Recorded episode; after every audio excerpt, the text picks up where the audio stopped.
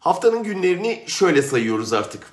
Salı, gazeteci arkadaşımız Ahmet Sever'in kitabı nedeniyle Cumhurbaşkanı'na hakaretten yargılanacağı gün. Çarşamba, Taylan Kulaçoğlu'nun bir itirafçının iftiraları nedeniyle 8 ayrı örgüte üyelikten açılan davasının duruşma günü.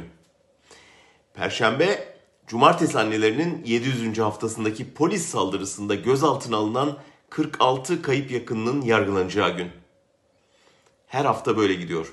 Her gün bir başka meslektaşımızın ya da özgürlük savaşçısının duruşmasını bekliyor, izliyor, duyuruyoruz.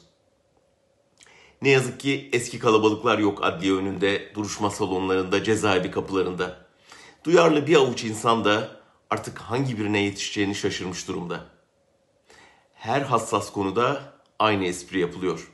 Silivri soğuktur şimdi.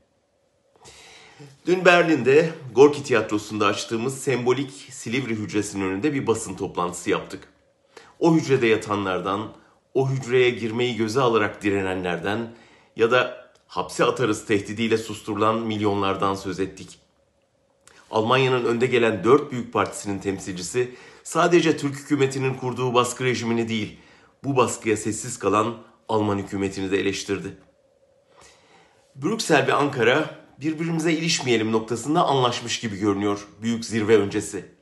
Erdoğan bölgedeki saldırgan tutumundan vazgeçecek. Brüksel'de Erdoğan'ın zulmünü hafif kınama mesajlarıyla geçiştirecek.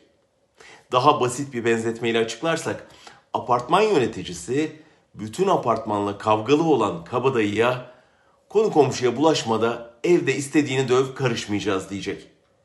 Eh kabadayı da memnun komşular da. Olan evde savunmasız kalanlara olacak. Neyse ki Avrupa birkaç gün Brüksel'de zirve yapacak bir avuç dar görüşlü, ilkesiz politikacıdan ibaret değil. Dün desteğe koşan siyasetçiler, insan hakları savunucuları, meslek örgütleri bu direnişte yanınızdayız mesajı verdi. Türkiye'deki baskı rejimi komplo teorisyenlerinin iddia ettiği gibi Avrupa hükümetleri sayesinde değil, onlara rağmen yıkılacak.